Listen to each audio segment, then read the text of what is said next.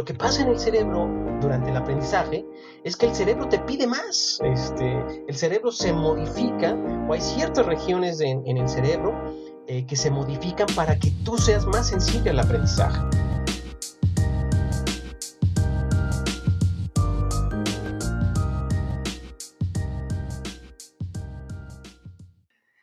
Estimados Profe School, bienvenidos a un nuevo episodio de su podcast favorito. Yo soy Raúl López, me da muchísimo gusto saludarlos y qué buena manera de retomar un nuevo episodio que con un invitadazo de lujo. Hoy tenemos aquí a alguien que nos ha acompañado ya en webinars que hemos hecho sobre memoria y no es broma que el yo creo que ha sido el webinar o de los webinars más exitosos que hemos tenido, que más personas comentaron sobre él, que a más personas les gustó este webinar que se hizo. Y él es experto en psicología, tiene un currículum gigante, la verdad es que dejaré que él mismo se presente, mi estimado Luis Fernando Cuevas, bienvenido Luis a este programa. Hola Raúl, ¿cómo estás? Muchas gracias por la invitación, muchas gracias por la, por la introducción, eres, eres muy gentil. Y pues sí, yo soy eh, psicólogo, soy de, estudié la licenciatura en psicología en la Facultad de Psicología de la UNAM. También tengo una maestría en ciencias cognitivas en la Universidad Autónoma del Estado de Morelos y actualmente soy candidato a doctor en también en psicología en el área de análisis experimental de la conducta, una cosa así medio rara también en la UNAM, ¿no? Y, pues como comentabas, mi especialización ha sido la memoria humana, que es un tema que me apasiona, que me encanta, que lo he estudiado desde hace mucho tiempo y muy asociado a la memoria, pues está el aprendizaje, ¿no? Que son como dos caras de la misma, de la misma moneda. Oye, mi estimado, es que tienes contenido muy interesante. O sea, de verdad, te lo digo, ya hace rato fuera del podcast lo platicábamos, vale la pena que te abras una cuenta de TikTok porque creo que tienes mucho que contarle a la gente. Y, no es broma, ya lo verán en este podcast, todo lo que lo están escuchando, va a valer la pena 100% el tiempo que inviertan aquí, ¿eh? Pues te voy a tomar la palabra porque este, eh, he tenido, como te comentaba, malas referencias de los TikToks, y, pero me has, me has convencido, me ha gustado lo que me has dicho y creo que, creo que sí, creo que es, es conveniente incluso no solamente para los psicólogos, sino para los profesores, para gente que tiene conocimiento, aportar en estas nuevas tecnologías, en estas nuevas plataformas, ese conocimiento, ¿no? Creo que hay gente, hay, hay público que eh, muy ávido de ese conocimiento, ¿no? Y creo que en, muchos casos la gente que tiene ese conocimiento es un poco reacia a, pues a mostrarlo, a, desinhibirse un poco, ¿no? 100%. La gente, mucha de la gente que más sabe y más tiene que compartir, eh, es la que más pena le da compartirlo. Y el problema no es solo que no lo compartan, sino que la gente que sí se anima a compartir contenido, muchas veces es gente que comparte puras mentiras, ¿no? Hablando de ciertos coaches, saludos a muchos de los coaches por ahí que andan por la vida, o, libros de autoayuda que parecen que son científicos. Entonces, pues qué mejor, mi estimado, que te animes a generar contenido y que nos hayas aceptado esta invitación al podcast. No, pues muchas gracias, gracias otra vez y aquí estamos listos para, para lo que tú digas. Pues venga, entonces vamos a la primera sección de este programa que se llama Examen sorpresa. Muy bien. Entonces la idea es, te voy a hacer una serie de preguntas y que las contestes de manera muy rápida relacionado al tema de hoy. Hoy vamos a estar hablando sobre eh, técnicas de estudio. Ya habíamos hablado previamente sobre memoria y si quieren irlo a ver está en YouTube live. Y entonces, bueno, en el examen sorpresa de hoy vamos a la primera pregunta. ¿Qué es mejor? y esto yo lo viví en la universidad, no estudiar nada y dormir bien, o no dormir nada, pero estudiar toda la noche. Lo mejor es estudiar y dormir, porque durante el sueño se consolida la información en la memoria. No, no, hay, no hay mejor manera para consolidar la información en la memoria que durante el sueño. Durante el sueño nuestro cerebro está trabajando y se están pegando los recuerdos en nuestra memoria. Así es que eh, mi recomendación, y no solamente mi recomendación, sino de, de, los expertos, es que estudies y tengas un periodo de sueño. Se han hecho experimentos en los cuales eh, se, hacen estas pruebas de eh, uno que sí duerme versus otro que no duerme y se hacen este, estudios o se hacen, se le pide que se aprendan algo y lo que se encuentra es que las personas que tienen un periodo de sueño recuerdan más que aquellas que se privaron de ese periodo de sueño o tuvieron un periodo de sueño muy corto. Perdóname que me extienda, pero es... Está súper bien, ¿no? Y al rato lo tocamos más el tema, yo creo que va a dar mucho de qué hablar. Oye, para estudiar, ¿es buena o mala la música? Mm, yo soy de la idea, y muchos consideran lo mismo, que no haya música, ¿no? Que tu actividad principal sea estudiar, ¿no? Eh, tú estás este, estudiando, pero al mismo tiempo estás estudiando, estás pendiente de pequeños ruidos, nuestra atención está dividida constantemente. Eh, lo que queremos hacer durante el estudio es que nuestra atención esté dirigida a una sola tarea, ¿no?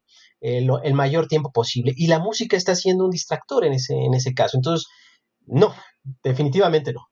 Ok, última pregunta. ¿Existe el multitasking, sí o no?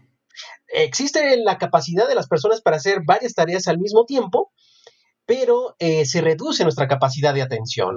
podemos ser multitasking, pero nuestra ah, capacidad atencional se divide entre esas, entre esas tareas, lo cual perjudica las diferentes tareas que, estás desempeñando. ¿no? no puedes ser, no puedes tener un alto desempeño en todas las tareas al mismo tiempo, ¿no?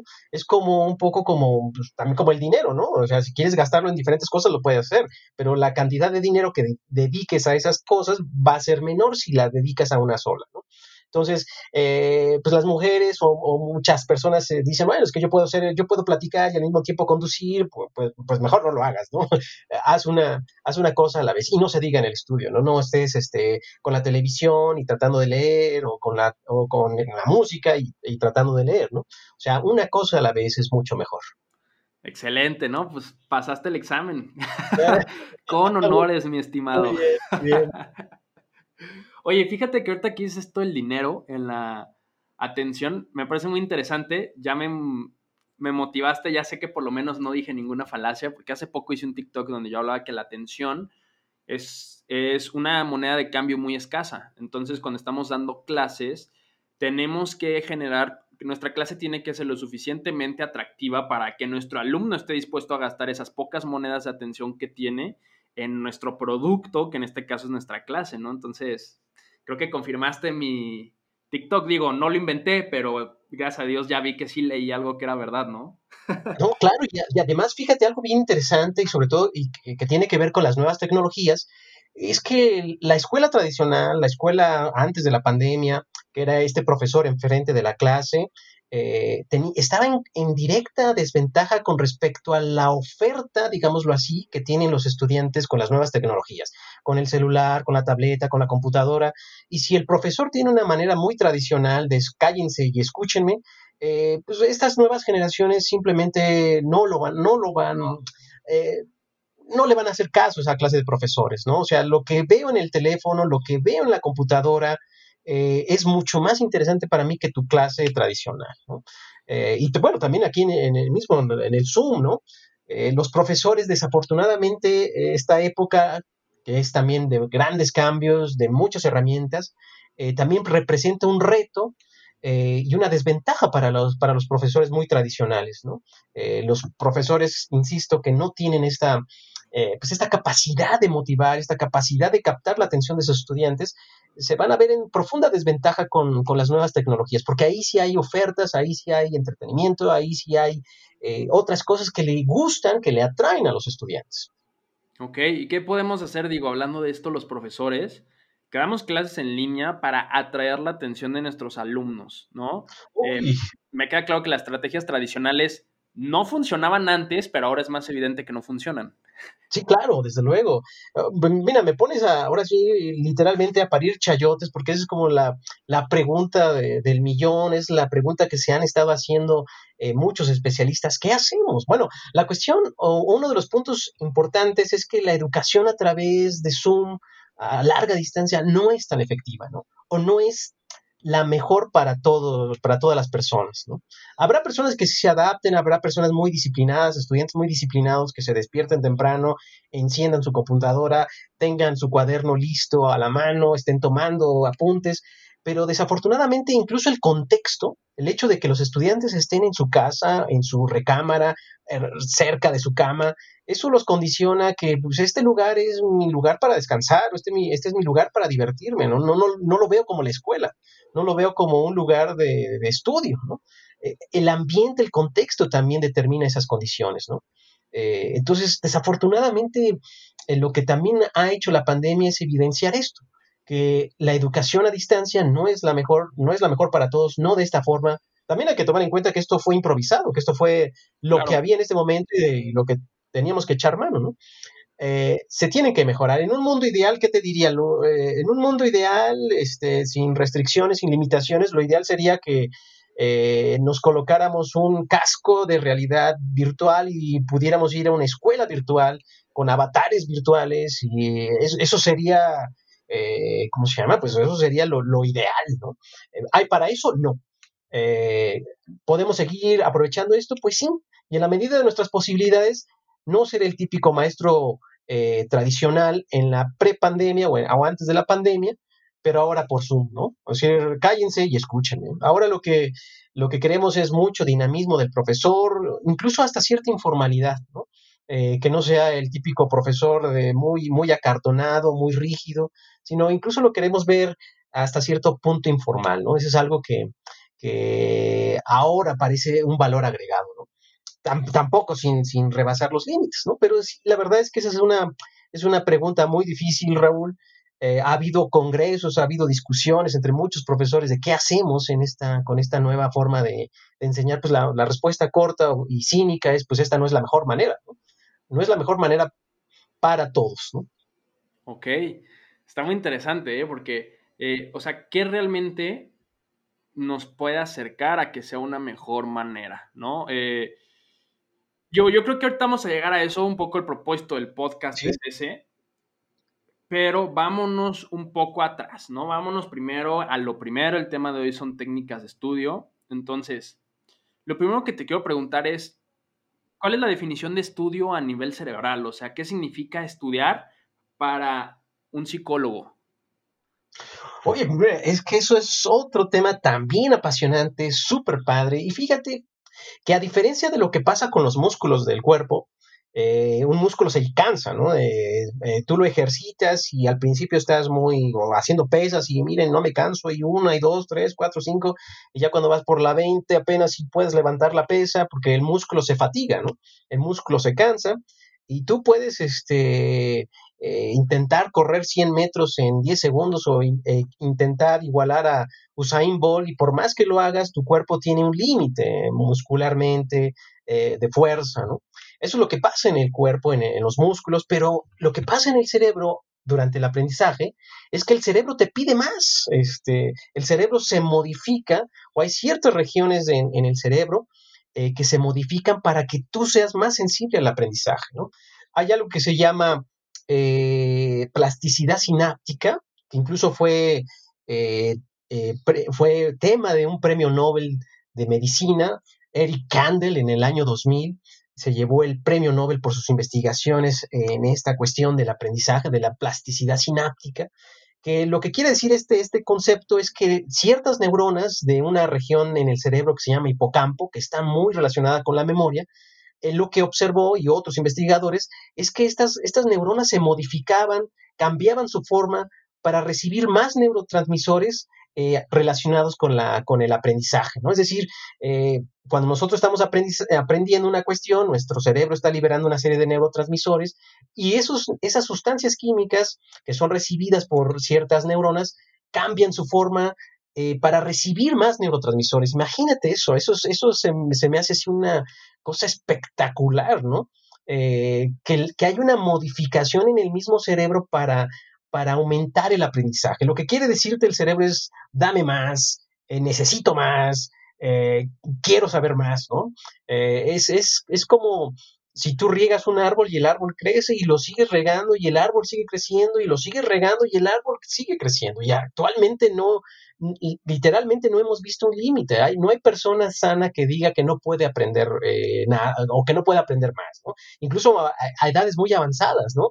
las personas adultas mayores pueden seguir aprendiendo. Hay, hay universidades para adultos mayores, hay universidades para aquellas personas que por cuestiones de la vida no pudieron estudiar y se les invita a que en, su edad adulta pues se involucren en, estudios, ¿no? Se involucren en terminar una carrera, en, estudiar sus estudios básicos, lo que sea. Eh, y eso habla de la capacidad del cerebro que tiene para, para aprender, ¿no? Entonces, en una respuesta corta, perdóname que me alargue tanto en mis respuestas, pero es que es un tema que a mí me, apasiona. se ve que te apasiona, estás bárbaro. Este, eh, pues el, cerebro cambia, el cerebro se modifica, pero se modifica para hacerse más sensible al aprendizaje. Entonces, eh, la cuestión es que no podemos parar de, aprender, siempre ah, estamos aprendiendo cosas y el cerebro te pide, eh, dale más, ¿no? se fortalece, ¿no? Es, como un boxeador que entre más golpes les das parece que, se, fortalece, se vuelve más, ¿no? Y eso, Oye, ¿cómo hacemos que el cerebro pida más, ¿no? O sea, porque tú dices, ¿no? Pues e, estudiar es esto, ¿no? Que el cerebro entre en una plasticidad que me hace querer aprender más pero a mí me pasó con muchas materias que por más que intentaba estudiar mi cerebro no me pedía más. ¿Por, ¿Por qué? ¿Lo estoy haciendo mal yo como alumno? ¿Lo está haciendo mal mi profe? ¿O, qué está pasando ahí? Hay, hay, una, hay, un, hay un conjunto de factores que pueden estar influyendo, ¿no? Hay, hay, hay materias que definitivamente no nos agradan, no nos gustan, no nos apasionan. Eh, y eso no, no es malo, ¿no? No, no, no, no estamos obligados a interesarnos en todo, ¿no? Eh, lo que sí estamos obligados es a intentar aprender eso, ¿no? A intentar a, no hay materias optativas, quiero decir, de manera general, o sea, sí las hay, pero quiero decir, hay materias que son obligatorias, que las tienes que, que las tienes que saber, ¿no? Por ejemplo, matemáticas, no puedes no saber matemáticas, por lo menos las matemáticas básicas de álgebra, de aritmética, o sea, son, son, son de ley, ¿no? Aquí en China tienes que saber esas, esas materias, ¿no? O ese conocimiento. Claro. Eh, un, factor muy importante, sin lugar a dudas, la, motivación. La motivación es un aspecto importante para el aprendizaje. Tú puedes estar, eh, más bien, puedes no estar muy, muy motivado y, el tema puede ser muy apasionante, pero si no estás motivado, no, simplemente no va, no va a surgir el interés, no, va, no, se te va a quedar nada. ¿no? ¿Cómo hacemos surgir esa motivación? Pues mira, eh, yo creo que también influye mucho el estilo de los profesores, ¿no? Influye desde luego como estudiante, pero también de los profesores. Yo que he sido profesor, rápidamente te cuento una anécdota. Eh, yo en la Facultad de Psicología daba una materia que es de las más áridas de la psicología, eh, que es la que constantemente se reprueba, la que todo el mundo le saca, que es eh, estadística, ¿no? Que tiene que ver, bueno, pues, matemáticas, ¿no? Entonces los estudiantes, las estudiantes, porque son mayoritariamente mujeres, eh, pues simplemente no les gusta, no les agrada, eh, y, pues no, no, no. Entonces uno como profesor se ve en una disyuntiva de cómo le hago para, para, este, pues para enseñarles esta cuestión que es importantísima en, psicología. Y me puse a pensar, ¿cómo me gustaría que me hubieran enseñado esto a mí? Porque yo también en su momento tuve problemas, yo también en su momento eh, reprobé esas, esas materias y después, por azares del destino, me, tuve que darlas yo. Eh, pero aprendí que una forma es hacerlo dinámico y la manera que se me ocurrió fue eh, la, estadística, la probabilidad tiene mucho que ver con los juegos de azar. Así es que en mi, en mi hora de, de clase, en mis dos horas de clase, hice un casino tipo Las Vegas, eh, eh, con apuestas, con apuestas de verdad. Este, la apuesta mínima era de 20 pesos por alumno. Ok. Entonces, eh, además. ¿Y, gana la casa igual? ¿Ahí gana el profe? Y ganaba la casa porque, no, porque al mismo tiempo les enseñaba los principios de probabilidad, ¿no? Esto me decía, ¿por qué les estoy ganando? Porque la probabilidad dice que la, o la probabilidad de que salga este número es mucho más alta que la probabilidad de que salga este número, ¿no? Eh, les enseñabas principios de, probabilidad con cartas, con este, con, ¿cómo se llama esta, esta la ruleta y otros juegos, ¿no? Entonces, yo me acuerdo que fui a, al Walmart, compré, compré un set de, de casino, de juego, eh, y eso, me, fue una experiencia que los estudiantes realmente, yo hasta yo mismo salí muy satisfecho porque al final del semestre me dijeron, profesor, ha sido la mejor este, eh, experiencia que he tenido, ojalá, no cambie su, dinámica. eh, y, yo espero que hayan aprendido algo, pero este es un ejemplo nada más, ¿no? Hay, hay materias que aparentemente son muy áridas, como las materias de la prepa, como física, química, eh, pero ahí, ahí la experiencia, la experimentación es, es genial. Imagínate qué hubiera pasado si a nosotros en la prepa nos hubieran enseñado estas cuestiones de vectores, de gráficas con, con, utilizando misiles estos que se hacen con, con Coca-Cola y pastillas de, de, menta, ¿no? Y vamos a calcular hasta dónde va a llegar esta botella. Es decir, de verdad hacerlo atractivo para los alumnos, ¿no? Eh, esta, esta actitud, por eso un poco la crítica hacia los profesores muy clásicos, eh, de, pues miren, existe la pizarra y este es un vector y así va la línea y muy descriptivo, que está bien, esa parte está bien, porque sí se requiere una formalización. Pero si eso lo combinas con una parte de experimentación, con una parte de movimiento, con una parte de que los estudiantes toquen, armen, jueguen, realmente eso te lleva a un aprendizaje profundo, un aprendizaje significativo. Te comentaba, desafortunadamente la pandemia nos ha traído a, más que a un, un aprendizaje clásico, a una desventaja, ¿no? Aquí dependemos mucho de, casi de la capacidad histriónica del, profesor. Y si no tiene esa capacidad, eh, pues literalmente se van a dormir los, estudiantes, porque muchos de ellos tienen la cama casi al lado, ¿no? Claro, no, y lo que dices es muy interesante, o sea, creo que sí es muy importante contextualizar y creo que se le hemos dicho mucho a los profesores de la comunidad, ¿no? O sea, contextualizar para que el alumno vea la materia como algo que se relaciona con su entorno y con algo que le interesa y con algo que es familiar para él. Y el hacer analogías, es, eh, al menos yo lo he visto, es súper importante porque te ayuda de alguna manera a aterrizar esos conceptos que pueden ser bastante eh, complejos de entender o abstractos, ¿no? Yo, y digo, corrígeme si lo he dicho mal todo este tiempo, pero yo he pregonado que el cerebro, o es como yo lo leí alguna vez en un libro, creo que de Daniel Pink, no sé si has leído ese autor. Sí, claro, claro, claro. No me acuerdo si era de él, pero que el cerebro es como una especie de velcro, ¿no? Entonces, está lleno de pelitos y tú, entre más analogías hagas y más elementos familiares para el alumno que se, que se adapten a su contexto, añadas a tu clase, es como si le agregaras más ganchitos y entonces el velcro se pega mejor, ¿no? Entonces, ¿sí va por ahí o lo entendí todo mal? es, la analogía de que te estaba intentando explicar de esta cuestión de que el se modifica el cerebro. El cerebro se modifica precisamente para tener más esos ganchitos del velcro, ¿no? Y atrapar más cosas, ¿no? Eso es lo que, lo que se observa a nivel, a nivel celular, a nivel de las neuronas, ¿no? Que aumentan, digamos, esos ganchitos, eh, se modifican ciertas estructuras para captar más, ¿no? Y eso es lo que me parece a mí formidable, lo que no dejo de, de maravillarme del potencial que tiene nuestra cabecita, nuestro cerebro, y todos los tenemos, o sea, no, no, eh, siempre algunos elementos, hoy tengo una memoria de teflón, no, no, no, eh, no, no ha sido tanto eso, ¿no?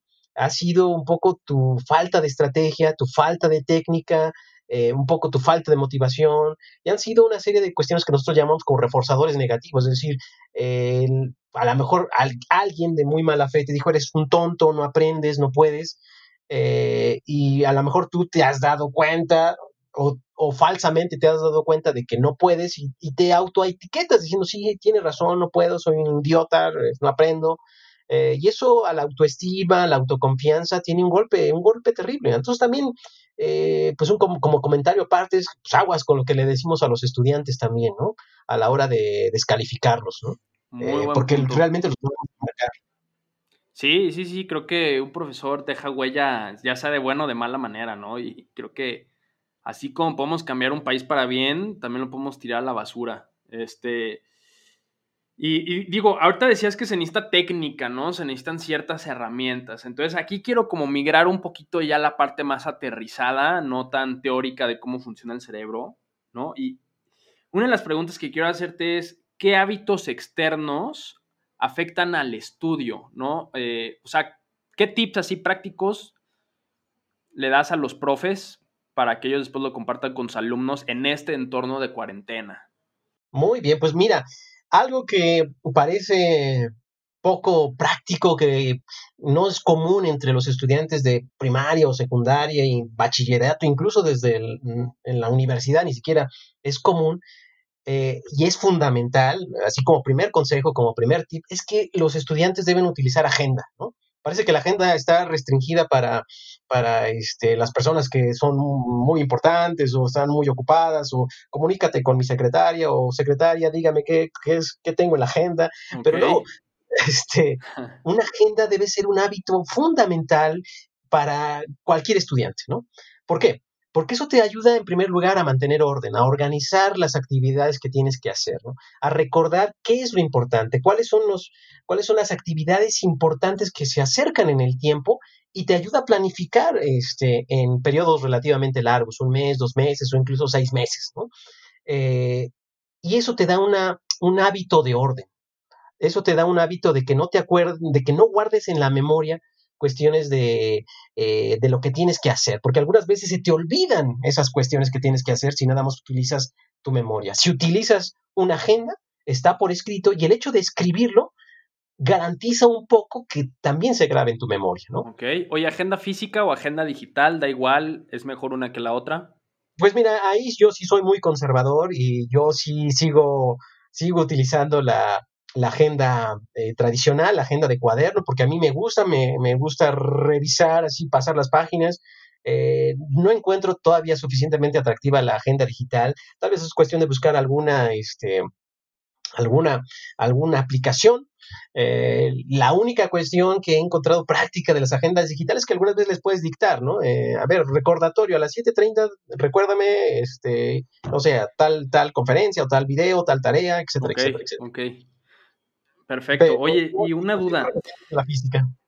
Ok, es, que está súper interesante todo esto. Ese es un muy buen tip, una agenda. Y de hecho, digo, haciendo como aquí una pregunta, un insight que me acaba de salir ahorita es, he notado que eh, al menos en mi generación, me refiero a mi generación de, de la universidad y todo, las mujeres son como más dadas a traer agendas y traerlas bonitas, organizadas. Y resulta que en mi generación y creo que en, todas las carreras, la mayoría de los estudiantes que más resaltan son mujeres. ¿Hay una relación en eso? Pues si no la hay, eh, hay, un factor muy importante entre ser organizado y el éxito, ¿no? Bueno, tal vez no sea tan directa la relación, pero definitivamente te ayuda a mantener un orden en tus actividades, ¿no?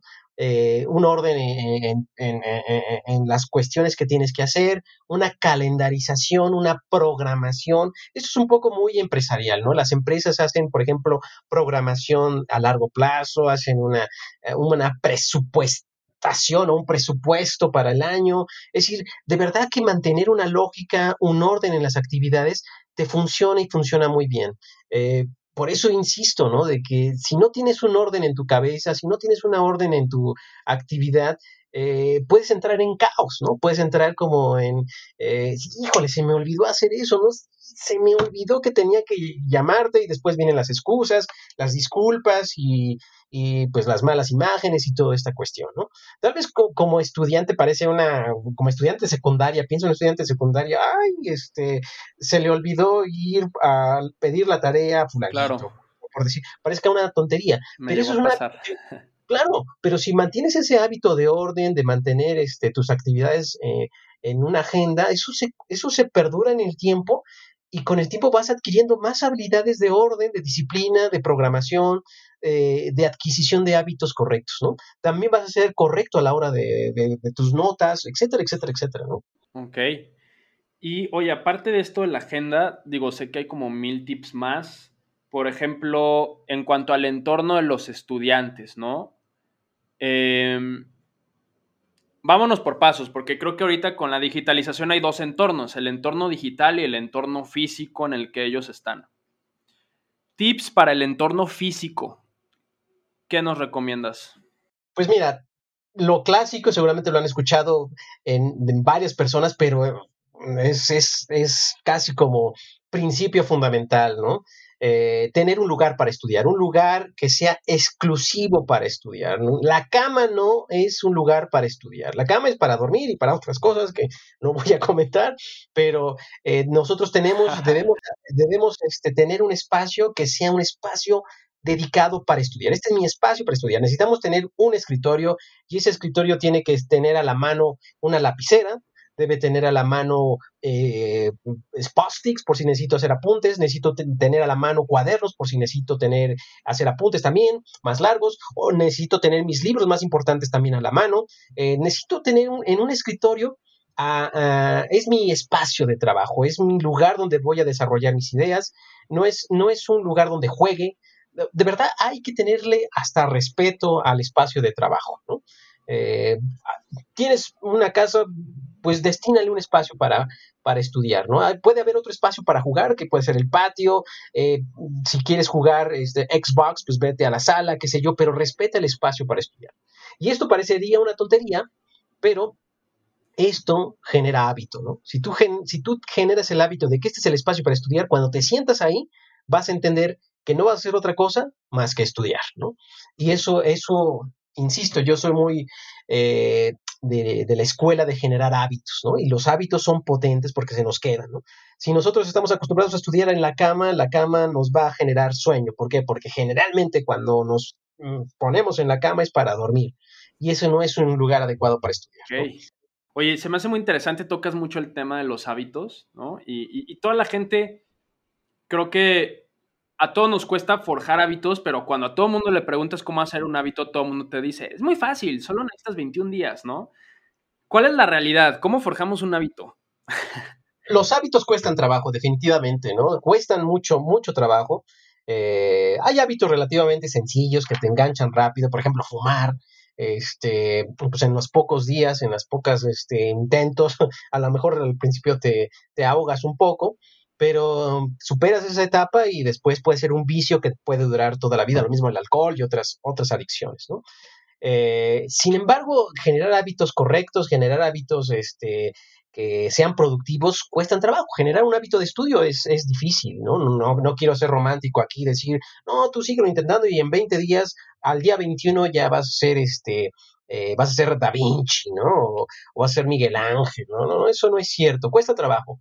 Eh, pues, ¿cuál es la recomendación? Superar los, esos, esos impulsos que te dicen no puedo, este, no quiero. Eh, o sea, esas, esos factores mentales que te, que te detienen un poco a seguir en el hábito. Por ejemplo, si no estás acostumbrado a leer, eh, dices, pues tengo que leer, pues bueno, voy a agarrar el libro y tengo que estudiar todo el capítulo y empiezo a leerlo y ya me da sueño y lo cierro, pues no, o sea, de verdad comprométete.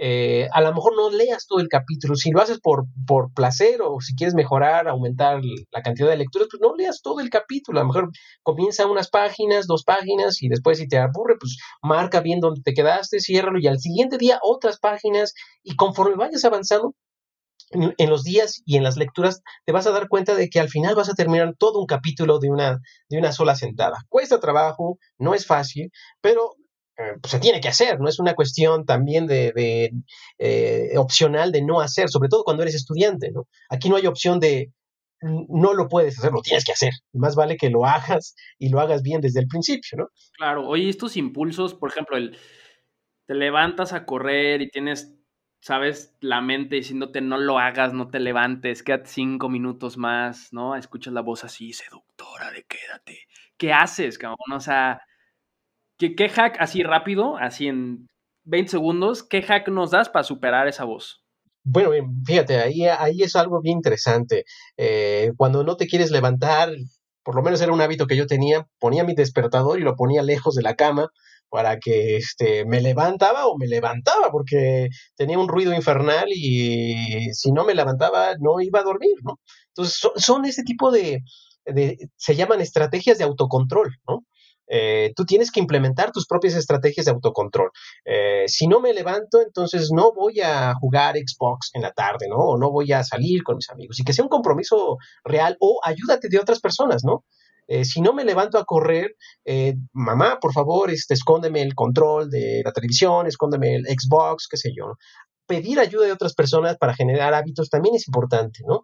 Eh, y que sea un compromiso mutuo, ¿no? Mamá, papá, quiero eh, empezar a estudiar un poco mejor, así es que si ves que no estoy estudiando, por favor, quítame el, Xbox, qué sé yo. Eh, y también al contrario, si veo que lo, que lo hago bien, también me, necesito una autorrecompensa, ¿no? O que alguien me dé una pequeña recompensa y eso también ayuda, ¿no? Los, castigos y las recompensas a nivel muy básico de las conductas muy básicas como hábitos funcionan y funcionan muy, muy bien. Ya a otros niveles, eh, pues, castigos y premios ya no, no, se necesita más que eso, ¿no? Pero al principio, a la hora de generar hábitos, eh, premios y castigos, autopremios y autocastigos también son, son importantes y nos ayudan a reforzar la conducta precisamente. Ok, perfecto. Entonces, digo, lo que concluimos un poco esto, pero ya nos fuimos a hábitos y otras cosas, es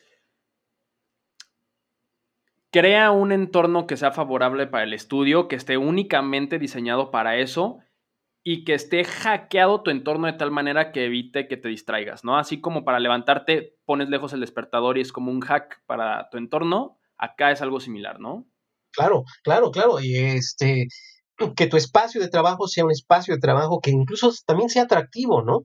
Que no esté desordenado, que no esté sucio, que no haya este, cosas regadas, sino que parezca atractivo. Eh, haz tu oficina, diría yo, ¿no? Que esa sea tu, tu este, workstation, ¿no? Tu, tu estación de trabajo, ¿no? Y adórnala, eh, no enfrente de ti, sino arriba, donde no lo veas cuando estudias, pero que sea un espacio personal, ¿no? Eh, pocos estudiantes, este, ven esta cuestión de la importancia de tener un lugar propio, ¿no? Y ese lugar puede ser mágico, ¿no? Ese lugar puede ser el principio, ah, las fotografías de personajes importantes como Albert Einstein, su oficina, y otros científicos, la oficina de, de, de, Hawkins, de Stephen Hawking, era impresionante. Había también un desorden, pero también al mismo tiempo era muy, muy, muy impresionante, ¿no? Eh, de ver su lugar de estudio, de su lugar de creación. Ok. Ahora, en cuanto al entorno digital, ¿qué podemos hacer? ¿Qué nos recomiendas? No sé si a ti te ha pasado que eh, ves la computadora de unas personas y en, el escritorio están, en vez de una imagen bonita, hay cientos de documentos, de, archivos, carpetas, claro. carpetas, eh, y eso también te habla un poco de la personalidad, ¿no? Eh, si la persona tiene así su computadora, imagínate un poco cómo, cómo tendrá su vida, ¿no? O sea, se nota, y yo lo digo como psicólogo, se nota de que no les gusta el, orden, no les gusta este, la organización, ¿no? Eh, un poco así como haciendo estas, estas, porque tendemos en psicología un poco a analizar un poco así la conducta, la personalidad. Eh, este, desorden también refleja un desorden mental y también un, pues seguramente no es muy disciplinado en la vida, ¿no? Eh, esas, esas, esos son parte de los análisis que hacemos un poco como en psicología. te, cuento rápido, este, cuando las personas van a tomar terapia, también si los psicólogos observamos cómo va vestido, ¿no? Eh, sobre todo si es una, es una entrevista laboral, ¿no? Esta persona viene vestida correctamente a, un, a, un, a una situación de entrevista. Eh, si viene, si no viene adecuado, pues eso es un punto menos, ¿no? Entonces, volviendo al, entorno digital, eh, lo más recomendable es que también tengas una organización, ¿no? Si tienes diferentes materias, que cada cada carpeta ah, se nombre con el nombre de la materia, valga la redundancia, ¿no? Y que dentro, a su vez, dentro de esas materias o dentro de esa carpeta de esa materia también haya un orden, ¿no? Tarea 1, tarea 2, tarea 3, tarea 4, etcétera, etcétera. Lo principal aquí es siempre tener, tener un orden, ¿no?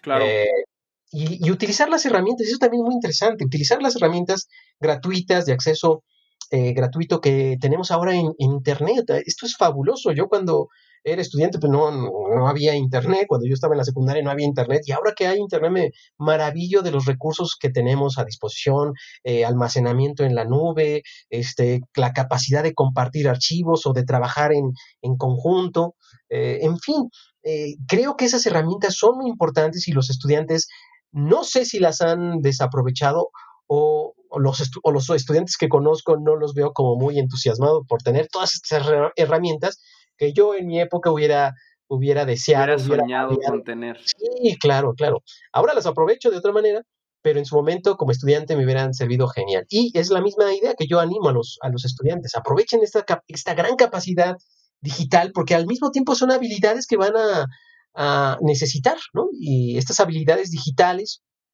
que van a necesitar en el futuro eh, y en el futuro casi inmediato, ¿no? Sí, prácticamente ya en unas horas es el futuro, ¿no? Este, oye, digo, tocas muchos temas muy interesantes. Eh, una pregunta también que bastantes personas me hacen en cuanto a hábitos a lo mejor de alimentación y todo eso. Típico tip de, no, cómete tres almendras antes de la clase. O sea, ¿realmente hay algún tip así que funcione como el decir, digo, yo sé que por comerme tres almendras no voy a pasar cálculo diferencial, pero, o sea, ¿sí funciona? Pues mira, eh, mantener una alimentación sana, adecuada, funciona para aprender, funciona para mantenerte en peso, funciona para mantenerte activo, funciona, funciona para todo, ¿no? Eh, lo que eh, sí es, lo que sí es una realidad es que el cerebro consume una gran cantidad de, la energía que consumimos, ¿no? Eh, nuestro cerebro, de, la misma manera que es maravilloso, requiere una gran cantidad de energía, ¿no? consume una gran cantidad de energía, ¿no? No, eh, no sé si tú sepas, pero estas grandes supercomputadoras, las, las, estas supercomputadoras de verdad necesitan sistemas de refrigeración enormes, ¿no? Por eso incluso los grandes servidores que tiene Google muchas veces están en países del norte de Europa donde las temperaturas son, son muy bajas para aprovechar el, el, clima frío y enfriar esa supercomputadora. Un caso similar ocurre con, la, con el cerebro humano, no que necesitemos refrigeración, sino que necesitamos mucha energía, ¿no? Así es que si tú no comes de manera adecuada, si tú no comes, no tienes una alimentación balanceada, la cantidad de energía que le estás dando al cerebro es mínima, es pequeña, ¿no? Y eso va a generar, este, eh, pues, que tengas baja motivación, incluso cuestiones, eh, se ha asociado con depresión y ansiedad. Fíjate, hay una investigación bien interesante que habla acerca de la relación entre la depresión y la flora intestinal, ¿no? Eh, esto, es, esto es genial, esto es un artículo que salió, se publicado en Science.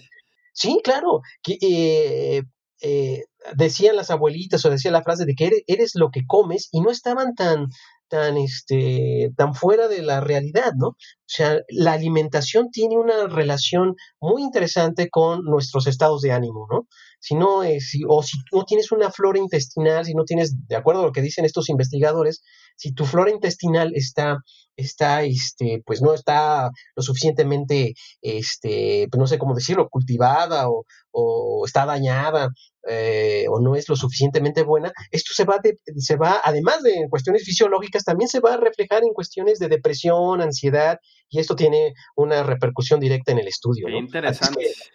Lo que comes, eh, eres lo que... Eres lo que comes. Eres lo que comes, exacto. O sea, dicho de una manera muy superficial y al estilo life coach, si estás deprimido, tómate un Yakult. Te hace falta flora. claro, pues, pues, pues, pues, mejora tus hábitos de alimentación. Tal vez eso te, ayude un poco, ¿no? Pero definitivamente tener malos hábitos, grasa, churritos, papitas, no es, no es la mejor, no es la mejor alimentación para nuestro cerebro. Oye, una pregunta. Veo que está muy de moda ahorita los nutrópicos, ¿no? Para los que no saben ahorita que nos escuchan qué son los nutrópicos, son como estas pastillas que según esto hackeas tu cerebro, que traen vitaminas o ciertas sustancias que te ayudan a enfocarte mejor o a dormir mejor o a levantarte más rápido de la cama. Eh, y están muy, muy de moda. Sé que hay nutrópicos naturales, nutrópicos sintéticos. ¿Funcionan? O sea, ¿realmente aumentan la productividad de un alumno este tipo de cosas?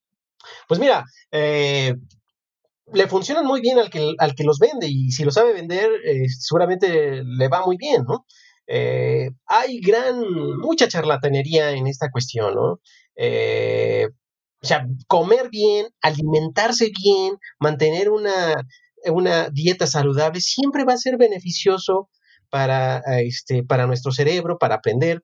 Eh, tomar vitaminas cuando es necesario, tomar proteínas cuando es necesario, siempre va a funcionar, siempre va a ser adecuado para nuestro cerebro. De eso no tengo la menor duda. Ahora, no sé si tú hace, eh, eh, hace tiempo salió una película, no sé si la has visto, que se llama, mm, no recuerdo, pero no recuerdo el título, pero era un tipo que se tomaba una, una pastilla y de repente este, podía hacer grandes prodigios, ¿no? Podía pelear, podía incluso hablar otros idiomas, potenciaba su... Sí, Limitless, ¿no? Sin límites o algo así, ¿no? Sí, exacto, exacto, esa película. Eh, pues esto es una, una, falacia, un poco también la película esta como de Lucy, no sé si recuerdas. claro, medio fumada, pero interesante, ¿no? Sí, claro. Pues el, fundamento de esa, incluso también un poco la película esta de eh, El origen del planeta de los simios, donde está este simio, este chango que se llama, creo que Eric, no recuerdo cómo se llama, y se toma algo y eh, de repente ya puede hablar el, chango, ¿no?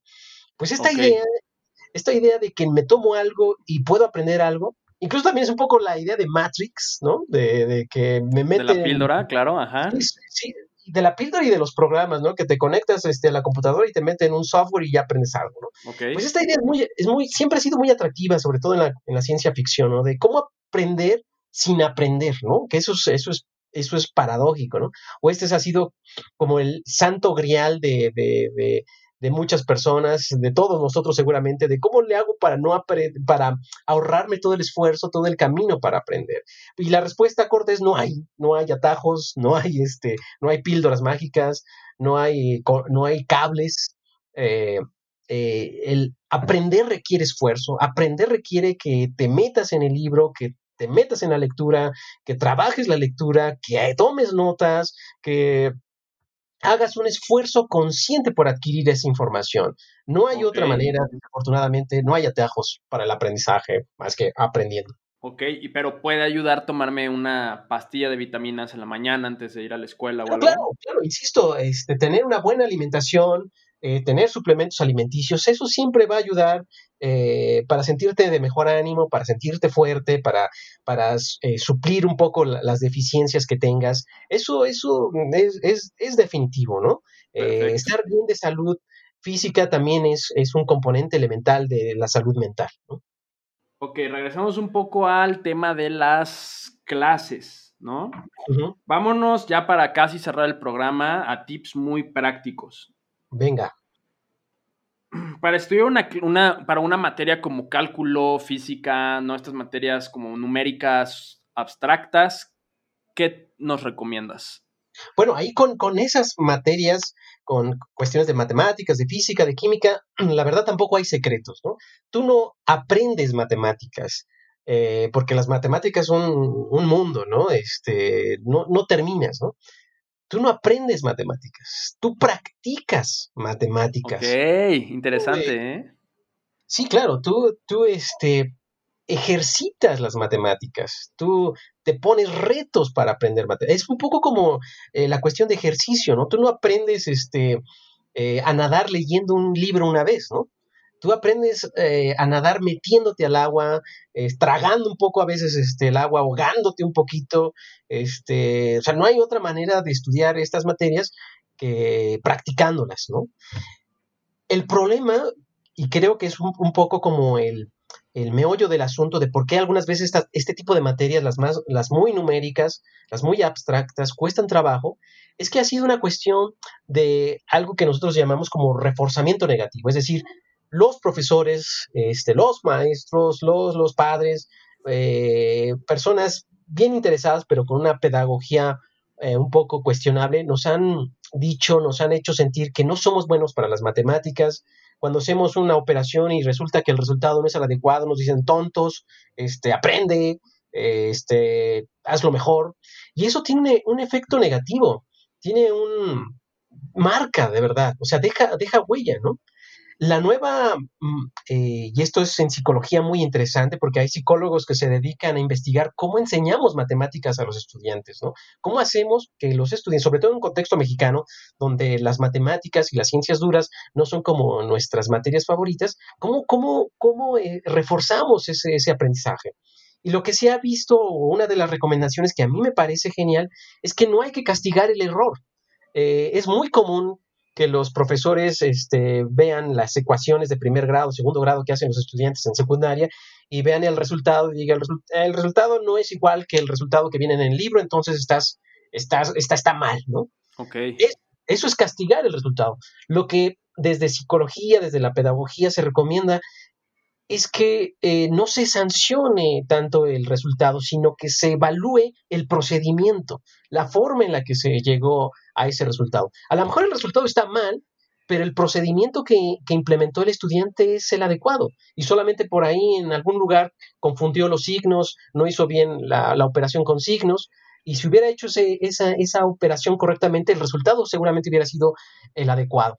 Entonces, eh, más que castigar el resultado, hay que observar el procedimiento que se llega, eh, con el que se lleva a los estudiantes. ¿no? Nosotros tenemos, estamos en una cultura donde castigamos mucho el, error y no fomentamos que decía el niño, bueno, te equivocaste, inténtalo otra vez. no importa que te equivoques, pero inténtalo otra vez, ¿no? Esta no es una cuestión así de, no, pues inténtalo mil veces, ¿no? Quiero que lo intentes, pero haz, toma conciencia de dónde te equivocaste y no lo vuelvas a repetir, no vuelvas a cometer el mismo error, ¿no? Ok. Eh, ese es, eso, eso para los niños pequeños, para los, eh, eh, los estudiantes de primaria, me parece genial. No, no debemos castigar el error, debemos verificar el procedimiento que están llevando a cabo. Súper. Y yo creo que concepto muy importante, las matemáticas no se aprenden, se practican. Y yo creo que sí es importante cambiar el vocabulario que usamos porque sí cambia mucho la manera de actuar el vocabulario. Siguiente cosa. Si quiero estudiar idiomas, ¿qué nos recomiendas? Uy, mira, eh, esa, esa, es otra cuestión también bien interesante. Eh, en primer lugar, nuestro cerebro está diseñado para aprender idiomas, ¿no? O sea, eh, incluso idiomas muy extraños o muy ajenos a nosotros, como el chino, lo podemos aprender, ¿no? Eh, ¿Por qué? Porque es un idioma humano, no es un idioma alienígena, por muy extraño que nos parezca el, lenguaje, por muy extraño que nos parezca este, eh, la escritura, sí, es un lenguaje humano, no es un lenguaje que vino de los extraterrestres, por mucho que History Channel este, o alienígenas ancestrales nos quieran decir que tienen origen extraterrestre. No, lo cierto es que es, un, son lenguajes humanos y cualquier lenguaje humano lo podemos aprender. Obviamente hay lenguajes que son más accesibles, que son más entendibles, que están más en, eh, más en conexión directa ¿no? con nosotros, ¿no? Eh, por ejemplo, todos los que son eh, los que compartimos una lengua romance, una lengua que viene del latín, pues es relativamente sencillo, ¿no? Eh, desafortunadamente, pues tenemos que aprender inglés, ¿no? Que no es necesariamente una lengua romance, que está influenciada, pero hay maneras de, de aprender también el inglés, ¿no? igual que las matemáticas, el inglés y el aprendizaje de idiomas no se aprende se practica, ¿no? Nuevamente, llegamos al concepto. Pero cuando, eh, hace muchos años, cuando no había internet, pues esta capacidad de aprender un idioma era, era si no imposible, sí teníamos que buscar un profesor que dominara ese idioma y que nos, él mismo nos diera la, la, retroalimentación, ¿no? Ahora con, con, las nuevas tecnologías, de verdad, internet es maravilloso, es, es genial, podemos interactuar con gente de, otro, de otros países, como lo estamos haciendo tú y yo en este momento.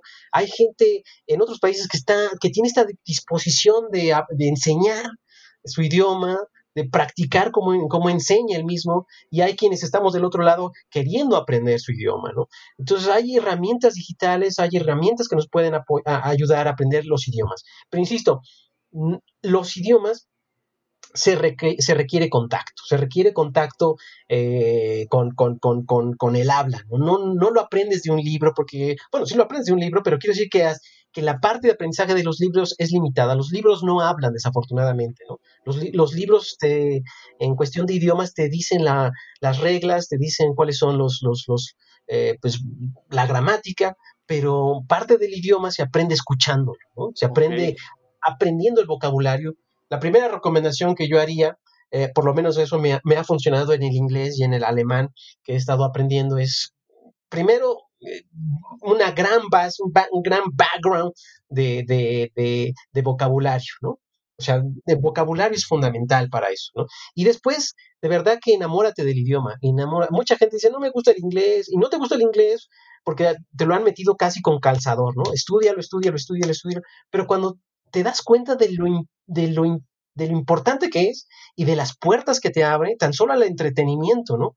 Eh, puedes, ya no necesitas este, leer los subtítulos, ya no necesitas este, que alguien te lo traduzca, puedes disfrutar tus películas en su idioma original. Eso de verdad es, es, una experiencia maravillosa, ¿no?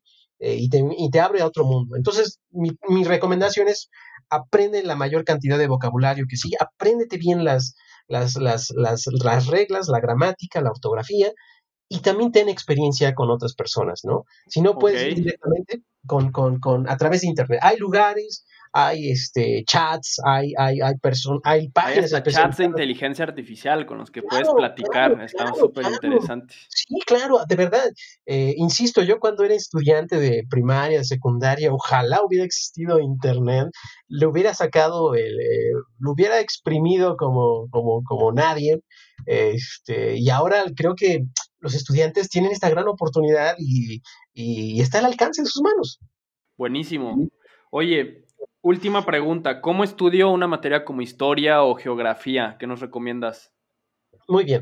Eh, estas, estas materias generalmente son muy textuales, ¿no? Y por textuales me refiero a que eh, requieren mucha lectura, son muchos textos, y esto me lleva a cómo tomas apuntes, ¿no? Eh, cómo organizas los apuntes en, tu cuaderno, cómo tomas notas de los libros, ¿no? Cómo lees los libros, ¿no? Aquí hay diferentes técnicas, me llevaría mucho tiempo explicarlas. Hay una, hay una técnica de lectura muy interesante que se llama OK4R, por sus siglas en inglés, o OK, OK4R. Ok. Y, la primera O de OK4R es overview, ¿no? O panorama general. Antes de iniciar una lectura, lo primero que tienes que ver es de qué va el texto. Y, y eso lo haces revisando el texto, leyendo rápidamente los, este, eh, los subtítulos, eh, fijándote un poco en las figuras, en, los pies de página. Es decir, tienes que darte un, overview, una, una, visión general, ¿no? Tienes que ir de la primera página a la última, ver de qué trata. Y el siguiente paso, la siguiente letra, el siguiente eh, acrónimo es key Ideas o las ideas principales. Y una vez que ya viste el tema, que ya lo revisaste, ahora sí, pregúntate, ah, pues esto tiene que ver con, esto ya lo había visto, ah, o etcétera, etcétera, etcétera. Esas, esa, esas, esas, esas ideas principales tú las, tú las, tú las, ya las prevés, ¿no? Después viene el, la primera R, que es la de lectura. Ahora sí, ya que lo revisaste, ya que hiciste una serie de ideas, ya que tuviste una serie de ideas personales, ahora sí comienza a leer, ¿no? A leer, a leer, a leer, como comúnmente haces, ¿no? No te detengas o este, no, no importa ahorita, no tomes apuntes, simplemente lee. La otra R es la de recall, ahora sí, o recuerda, o, o, haz un esfuerzo por recordar, ¿no? Ya, ya leí, ahora tengo que cerrar el libro, tomar apuntes de lo que recuerdo, de los aspectos principales, etcétera, etcétera, ¿no? La otra R es la de recite, ahora sí, voy a, voy a, voy a revisar el libro, voy a sacar los puntos importantes y ahora sí voy a tomar literalmente como, como estaba en el libro y lo voy a, y lo voy a escribir. Y ahora, este, rephrase, la última, la última R, ¿no? Ahora sí ya ya reflexioné, ya, este, ya apunté, ahora tengo que hacer un parafraseo, ¿no? Tengo que reflexionar sobre, sobre ese texto, ¿no? Tengo que incorporarlo a mi manera. Ese es un, ese es un método, este, es, es, es, muy interesante, es muy, muy, muy genial, me llevaría horas explicarlo. Y ahora viene la otra parte, ¿cómo tomas apuntes? Sobre todo apuntes este, de clase, también de los libros, ¿no? Eh, hay una técnica que yo recomiendo mucho que eh, la revisen, que se llaman las notas tipo Cornell. Eh, ¿Notas tipo qué?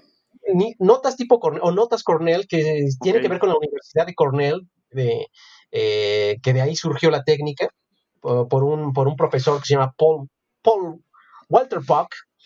Walter Puck era profesor de la Universidad de Cornell y él eh, propuso una forma de tomar notas que con el tiempo, esto es antiquísimo, de los años 60, 70, eh, después con el tiempo se observó que funcionaba, que eh, a los estudiantes realmente les funcionaba esta forma de tomar apuntes, que después se empezó a llamar como las notas tipo Cornell.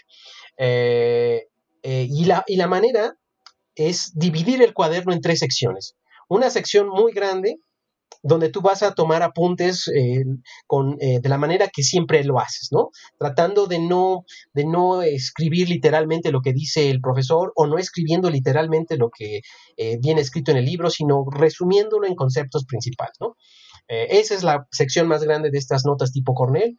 La otra sección es una de donde tú tienes que poner pequeños puntos clave, ¿no? Esta parte o esta sección que yo escribí en concreto, en una sola frase, en una sola, en un solo, sí, en una sola frase, es sobre esto. Este otro párrafo donde yo escribí en una sola frase trata de esto, ¿no? Y una parte, una última parte, una tercera parte, es la de eh, donde yo tengo que poner con mis propias palabras, no las del autor, no las del libro, no las del profesor, sino con mis propias palabras, un resumen general de toda esa hoja, de toda esa página, ¿no? Esta hoja, con todas mis apuntes y con todos los puntos claves, trata sobre esto, ¿no? Qué lástima que aquí no, este, no, no, no se pueda ver, pero eh, yo les invito a que se metan a internet y vean las notas tipo Cornell, porque son, son de verdad muy interesantes y pueden ser muy, muy útiles para, para los estudiantes, ¿no? Perfecto. No, pues mi estimado Luis, qué cátedra nos acabas de dar. Muy, muy buena. Te vamos a tener que invitar a otro episodio porque esto da para muchas, muchas cosas. Sí quiero aprovechar para decirle a la gente, o sea, si también quieren ver más técnicas de cómo funciona la memoria y todo este tipo de cosas, dense una vuelta a nuestro canal de YouTube de Profe School. Ahí está el webinar que tuvimos con Luis, en donde hablamos un poco más también de esto, ¿no? Entonces, eh, dio varios insights, tips muy interesantes. Dense una vuelta ahí al canal de YouTube. Eh, Luis, ¿dónde te pueden contactar? ¿Cómo se pueden acercar a ti? Pues próximamente voy a sacar mis videos de TikTok. Eso, eso es la, esa es la actitud. Así es que eh, bueno, perdóname que, hable de mí mismo, pero eh, pues en este momento eh, muchas personas me han dicho, ¿por qué no haces una página personal? Este, pues nunca, nunca había visto la necesidad de, eso, así es que por el momento no, no hay donde ver más que mandarme este, un mail a, a mi mail que es luisfernandocuevas.hotmail.com y ya próximamente con tu ayuda, gracias Raúl, de, antemano. Eh, vamos a sacar eh, varios proyectos de divulgación sobre este tema que me parece muy interesante. Y déjame aprovechar eh, como último comentario de recomendar una serie de, por lo menos un libro. Sí, sí, adelante. me ha funcionado muchísimo, me, me parece bellísimo. se llama El arte de aprender, de Walter Puck. Walter P-A-U-K, así es su apellido Walter, como Walter Mercado y PUC como P-A-U-K, ¿no? Este, este profesor es el mismo de las notas tipo Cornell y él en los años 70 escribió un libro eh, que se llama en español El arte de aprender, que fue uno de los libros más vendidos, es un bestseller, todavía se sigue vendiendo actualmente. Wow, qué interesante. Lo voy a comprar mañana mismo. De verdad, de verdad. Y el libro es, el libro es maravilloso, es encantador porque eh, pues te da estas técnicas de las que hablamos un poco y remata con consejos para la vida, ¿no? Imagínate, en un libro de, sobre técnicas de estudio, el capítulo final es, bueno, este, vamos a reflexionar un poco sobre la vida y estos consejos para vivir bien, ¿no? Entonces, la, todo el libro es maravilloso y que remate con, esas, con esos pequeños puntos lo hace todavía mucho más. El libro es súper ameno, muy divertido, trae muchos ejemplos y lo más importante para mí es que son consejos prácticos que si los aplicamos como estudiantes, eh, los podemos hacer. Yo que eh, he estudiado un doctorado y un doctorado no es, no es, no es nada fácil, eh, recurro a, este libro precisamente para mejorar mis técnicas de estudio y hasta el doctorado me ha, me ha servido. Súper, pues ya saben, vayan a comprar ese libro de Walter Puck. creo que vale muchísimo la pena, ¿no? El arte de aprender. Así es. Yo sí, de verdad sí te voy a tomar la palabra, y ¿eh? sí me voy a echar eh, ese libro próximamente. No, claro, claro, ampliamente recomendado.